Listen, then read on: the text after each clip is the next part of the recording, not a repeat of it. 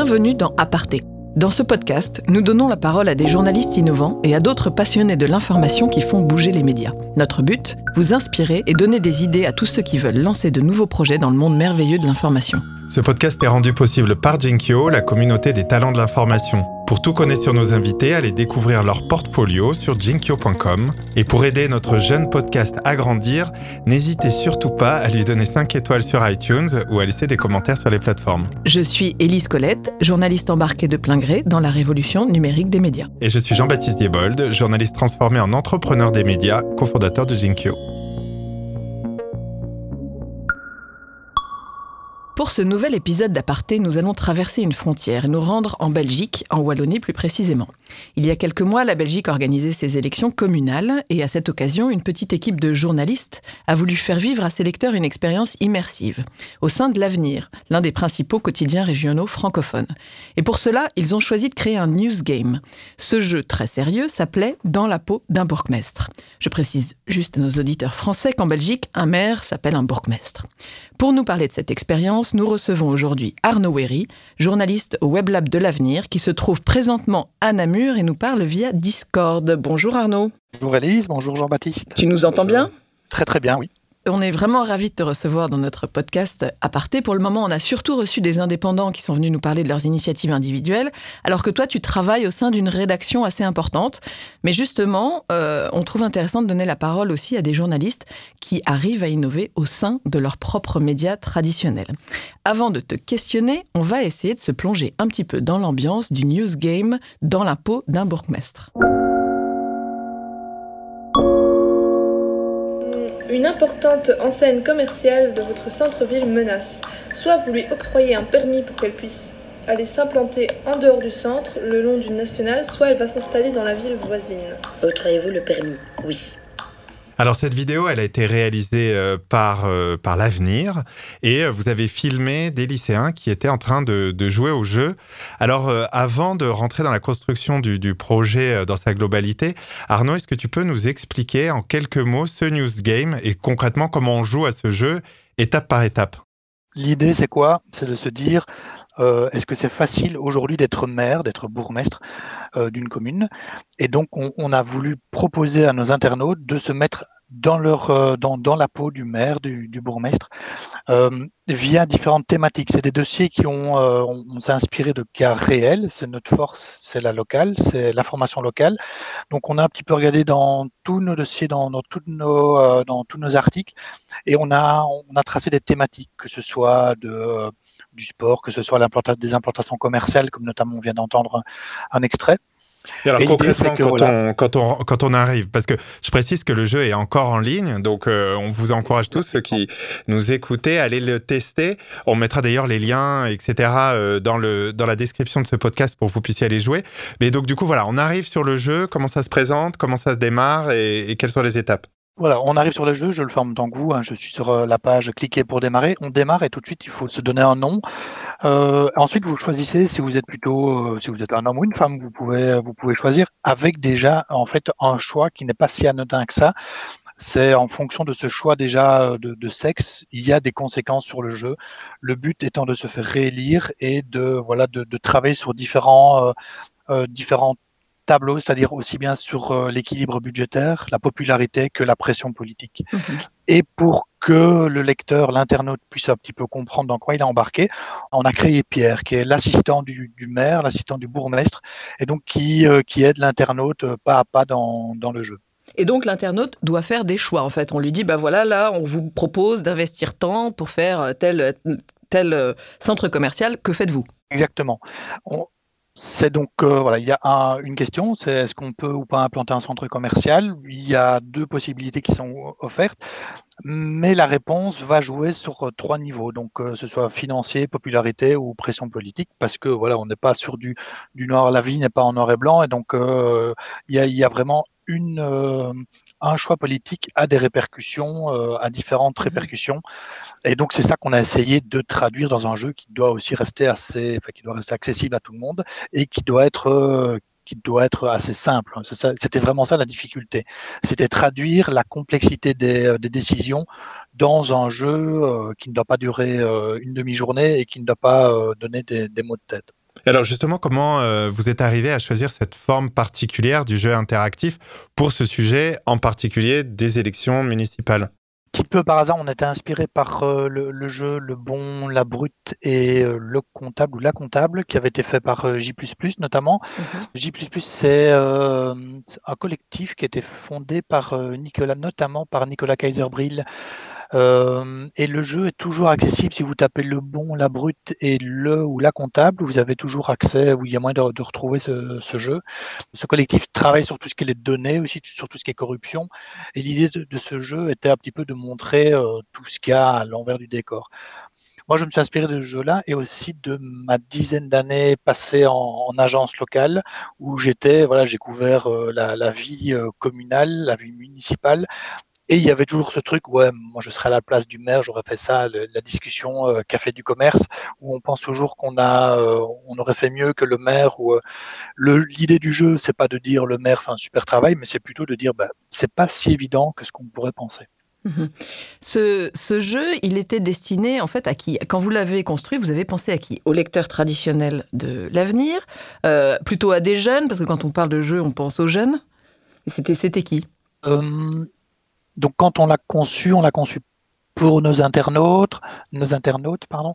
Euh, et donc pas spécialement un public euh, jeune, c'était pas en tout cas pas un public nécessairement ado, c'est un public, un grand public.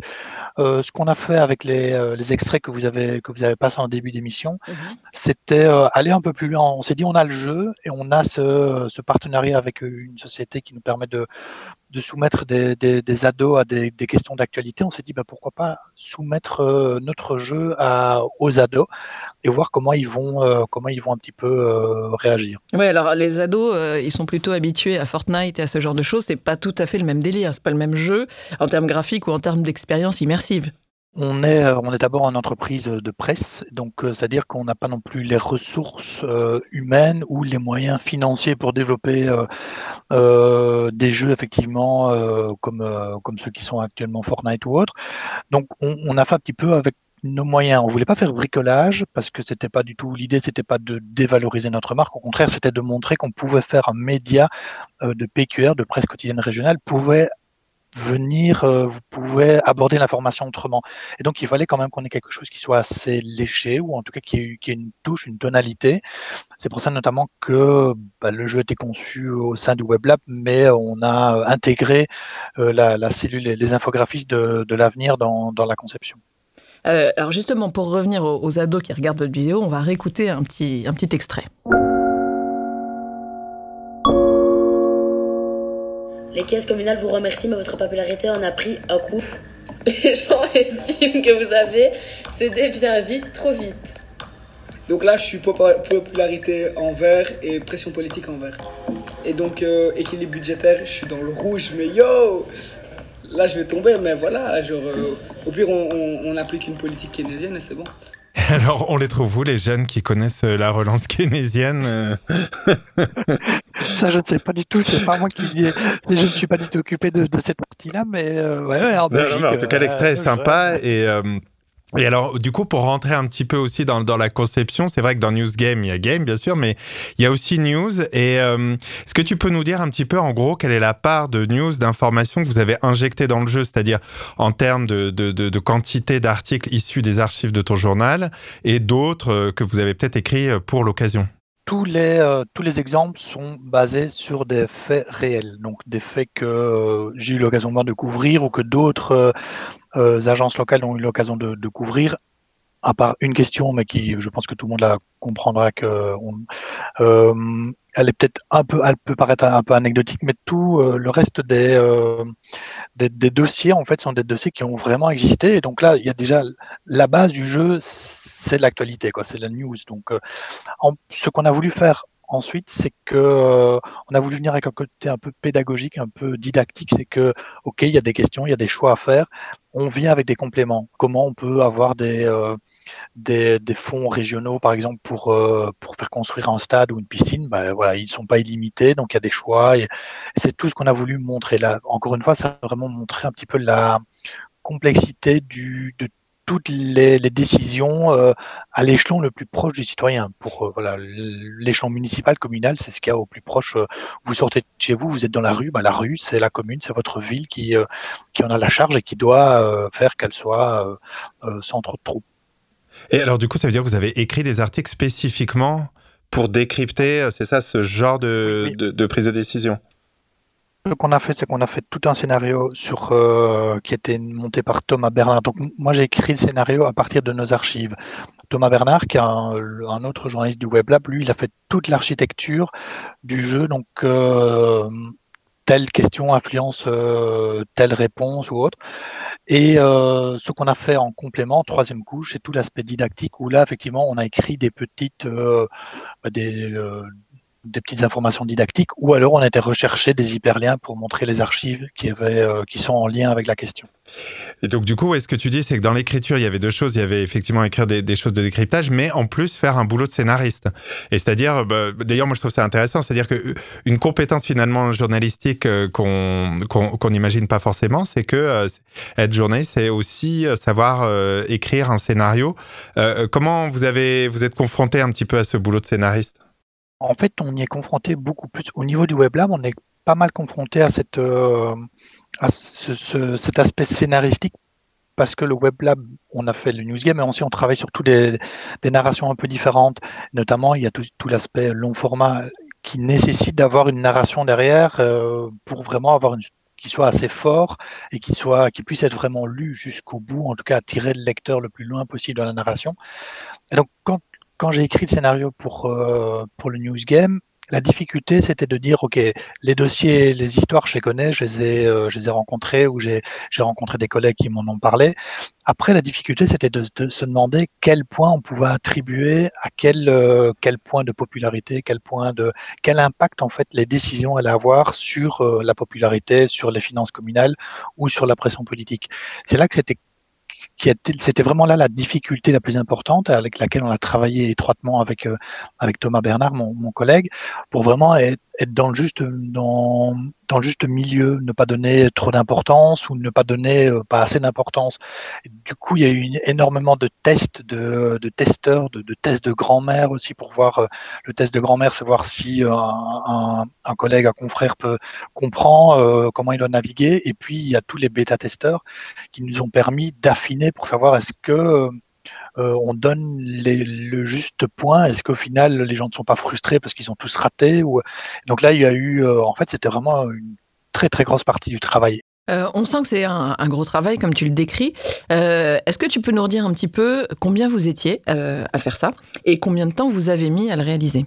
Combien on était, ça c'est la question la plus, la plus facile, en tout cas ma réponse est la plus facile, c'était qu'il y avait deux journalistes du Web Lab, un développeur qui travaille aussi au Web Lab euh, a fait tout l'aspect, euh, tout, ce qui est le front, tout, tout l'aspect final, euh, et alors, on a travaillé avec euh, un membre de la, de la cellule graphique, donc un infographiste, qui nous a permis d'avoir cet habillage euh, qui était nécessaire.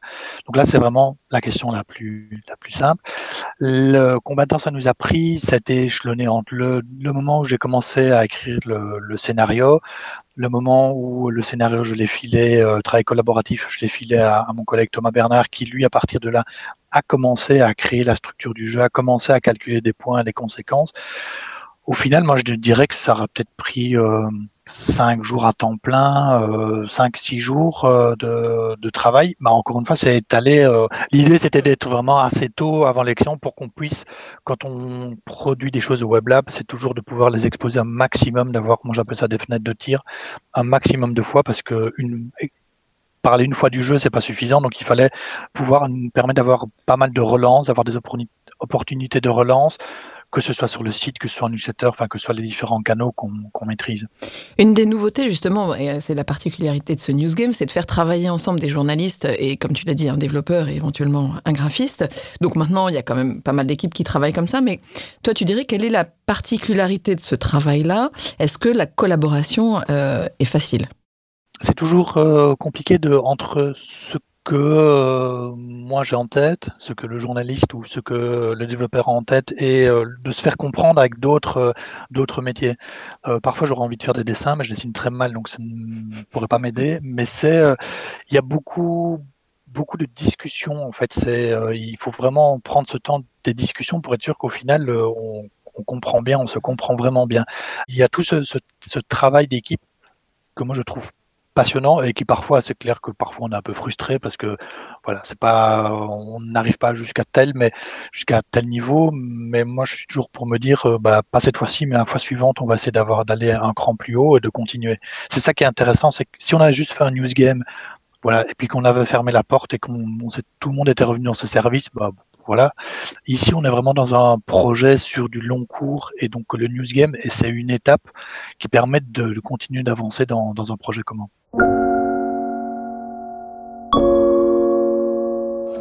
8h10h. Jour première. Et à 9h23, on va jouer avec Damien Van Acteur. Bonjour Damien.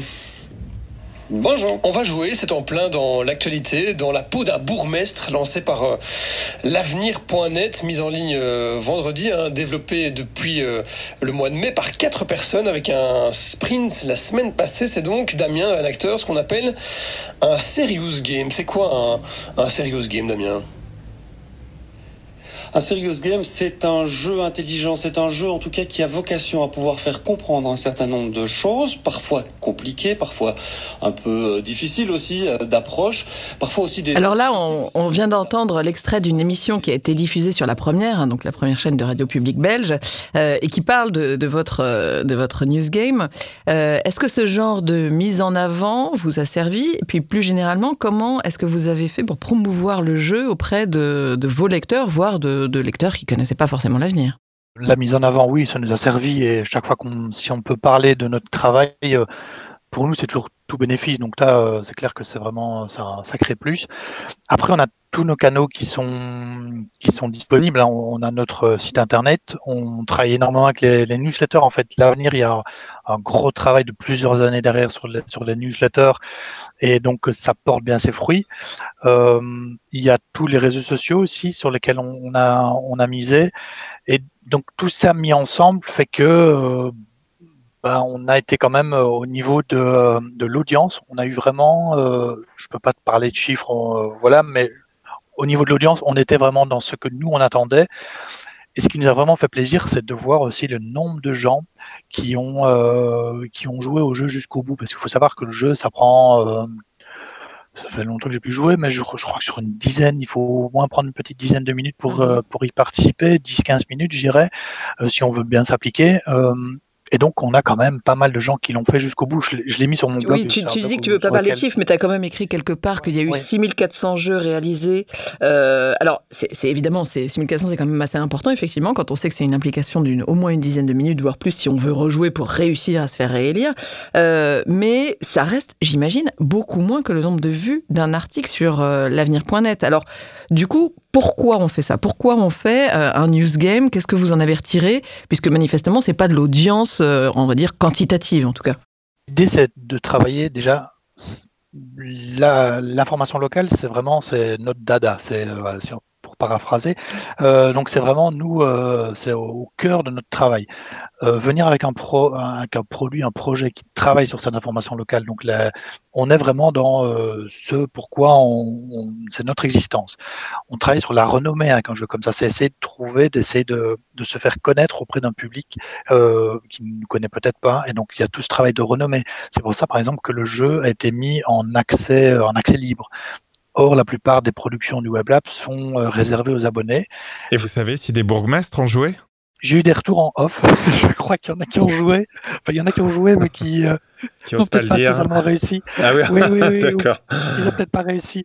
Tu me l'as déjà dit un petit peu. Cette expérience vous sert aussi pour la suite, euh, pour ce que vous allez faire euh, au Web Lab par la suite. Alors, est-ce que vous avez dans les cartons un nouveau projet de news game? Et puis sinon, tu peux peut-être nous parler un petit peu des autres projets du Web Lab en ce moment? Là, pour l'instant, on n'a pas de projet euh, de news game comme ça sur le feu. Des idées, des, euh, des, projets qui sont, en, qui sont en réflexion. Je suis toujours pour si on fait quelque chose, ce qu'on a appris, pouvoir le réexpliquer après, enfin, pouvoir le réutiliser après. Donc, il faut savoir que dans la peau d'un bourgmestre n'est pas le premier newsiem qu'on a fait. Thomas Bernard, donc, qui était dans l'équipe euh, de, conception dans la peau d'un bourgmestre, avait lancé le premier news game de, de l'avenir. Euh, C'était pour être, euh, pour être joueur dans l'équipe, repris dans l'équipe de foot nationale des Diables Rouges. Et donc, euh, il avait déjà cette expérience-là là, l'expérience avec Thomas Poula Bourgmestre, ben, lui m'a dit ouais, je suis vraiment content, j'ai vraiment amélioré pas mal de choses. Et donc, ça donne juste envie, c'est de pouvoir euh, le refaire, refaire une troisième expérience pour continuer à s'améliorer. Mais après, il faut vraiment qu'on soit bien raccord. Il faut que ce soit, si on investit du temps euh, par rapport à un tel projet, ben, il faut que ce soit vraiment dans notre ligne éditoriale. Et euh, voilà, donc il y, a des réflexions, il y a des réflexions en cours par rapport à ça. Eh bien, c'est ce qu'on te souhaite, plein de, nouveaux projets aussi sympas. Merci beaucoup, Arnaud, de nous avoir accordé de ton temps pour nous parler de cette belle expérience depuis ton bureau à Namur. Merci à vous de m'avoir appelé. Et on, on, espère que vous avez tous euh, beaucoup euh, appris avec, euh, avec ce numéro. Si vous, si vous nous écoutez sur iTunes, n'hésitez pas, on vous l'a dit, à nous mettre 5 étoiles, non seulement parce que ça nous fera super plaisir, mais en plus, ça nous aide à être bien classés. Il faut savoir que c'est ce qui permet au podcast de remonter dans les oreilles, en l'occurrence de ceux que l'information passionne autant que nous. Merci Élise et à très vite. Merci Jean-Baptiste, merci Arnaud. Rendez-vous dans deux semaines pour un nouvel épisode d'Aparté.